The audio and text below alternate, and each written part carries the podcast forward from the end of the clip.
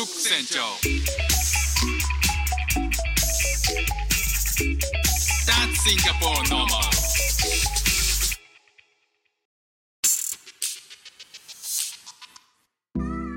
どうもフック船長ですシンガポールで3歳と4歳の息子の子育てをしている主婦です。イラストに挑戦したり歌を歌ったり英語学習のことだったり海外生活で面白いと感じた日本との文化や価値観の違いそこから改めて感じた日本のすごいところなんかをお話ししております。今日はですね初めてのお使いっていう番組ご存知でしょうか？まあ結構正月の定番番組に今なってますよね、えー僕はこの番組が大好きでですね。まあ、あのすごいちっちゃい子、えー、と3歳とか2歳とか、まあ、僕の僕の息子の年齢とちょうどそのぐらいなのかなっていう、うちはうちは3歳と4歳の息子がいるんですけども、まあ、ちょうどそのぐらいの子がですね、えー人生で初めて、えー親に頼まれてお使いに行くと。でその道中でいろんななんかもうあの人事件が起こったりとかして、まあ、子供ならではの可愛らしいね、えー事件が起こってそれをまあドキュメンタリーとして、えーまあ、テレビに収めていくっていうカメラに収めていくっていうで、えー行って帰ってきてお母さんとかお父さんにあのよく頑張ったねっていう初めてのお使いできたねっていうねあのすごくハートウォーミングな、えー番組ですね。まあ国民的番組だと思うんですよね、まあ、今年に1回とか2回とかあどのぐらいなんでしょうね。まあそのぐらいやってるんでしょうね。あの本当に昔から大好きだったんですけど子供ができてからはなおさら好きになったというかねなんかもうむしろ父親の目線で見ちゃうんであの父親の目線からするとねもう行かせないでよって思っちゃうんですよね。そんなちっちゃい時からさ行かせないでよ危ないよっていうふうにそんな横断歩道なんて渡れないからまだとかね。今でさえなんか一緒に歩いててもねヒヤヒヤするんで、まあ、そこをねなんかこう送り出すのがまあなんかこう一つの親離れというかねあの子供が少し大人になる一個の大きなステップなのかなと思ってはいるんですけどまああのその子供ができてからというものあのもう涙ぐんでしまうっていう部分がちょっと出てくるんですよね。あのやっぱりまあ何何がね一番感動するかっていうとあの歌ね「しょうがないでよベイベー」のとこでもう完全に泣きますよね。まあそういうねあの初めてのお使いってねいう番組なんですけれどもこれがですね最近あのネットフリックスで公開されているらしくて海外だと、えーヒットしてるらしいんですよね。あのまあアメリカとかでも結構見られていてちょっと調べてみるとシンガポールでも見られるらしいんですよねなんかシンガポール版の、えー初めてのお使いっていうのがあったりとかしてこれ世界だと、えー名前が Old, Old Enough っていうまあもう十分大きいよっていう買い物するのに十分大きいよっていう意味の、えー英題のようですねでまあこれ一回見てみたんですけどまあ本当にこう演出とかが全く一緒っていうかね。まあ、あの一人で、えー買い物する時に、まあ、親がね、えーこれこれこういうものが足りなくなっちゃったってあこれかもあのあそこに買ってきてもらえないかなケーキ買ってきてもらえないかなみたいな、ええー僕行くの嫌だよみたいな感じでいやでもねあなたもう3歳なんだから行けるわよみたいな。で、えーあの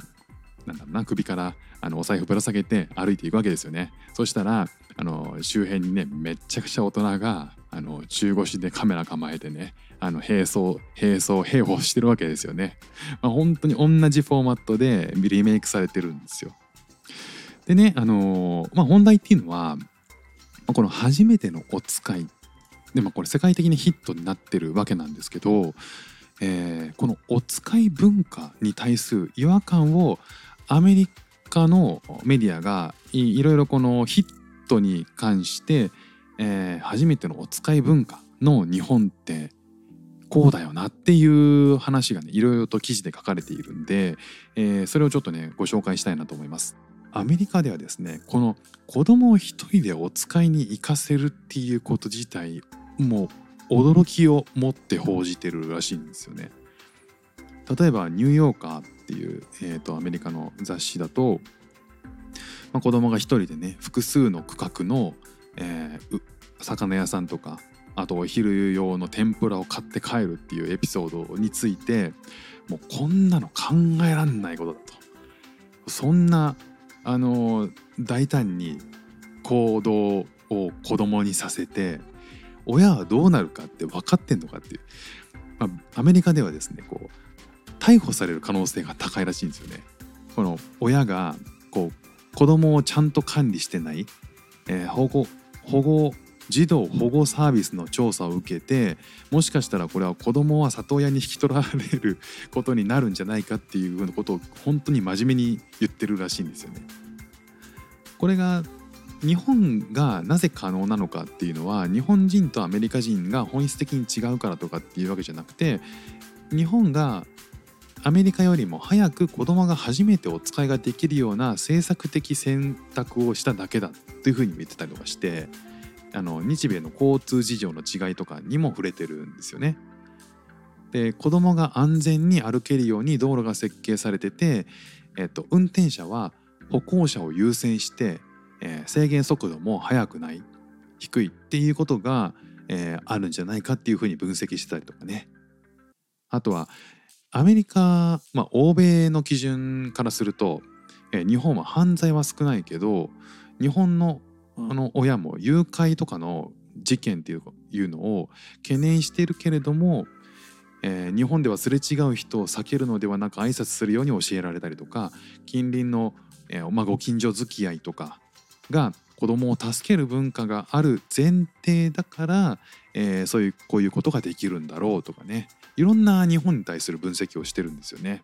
ニューヨーク・タイムズによると日本における子どもの自立っていうのは他人と議論をしたり自己表現することではなくて、えー料理とか挨拶とか日常的なタスクをこなしながら集団に適応するっていうことを意味する日本の教育の、えーとか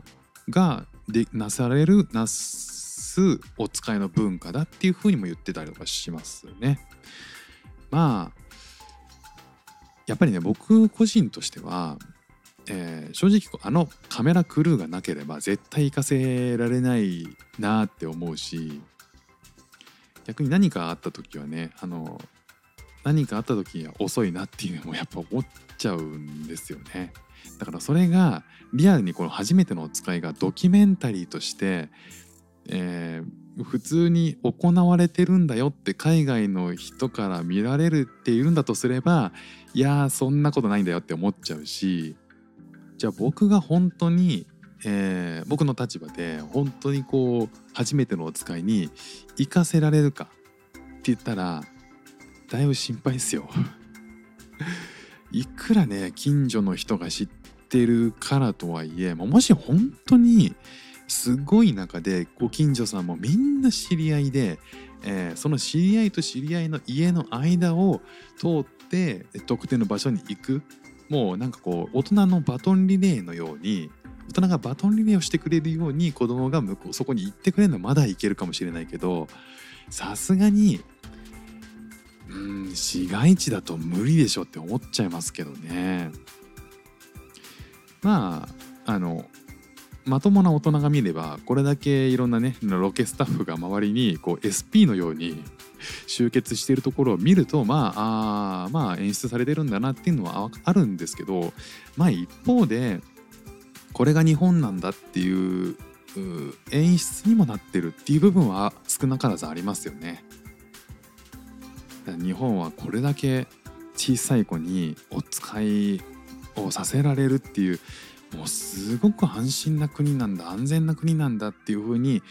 えーそういうなんかこうブランドというか印象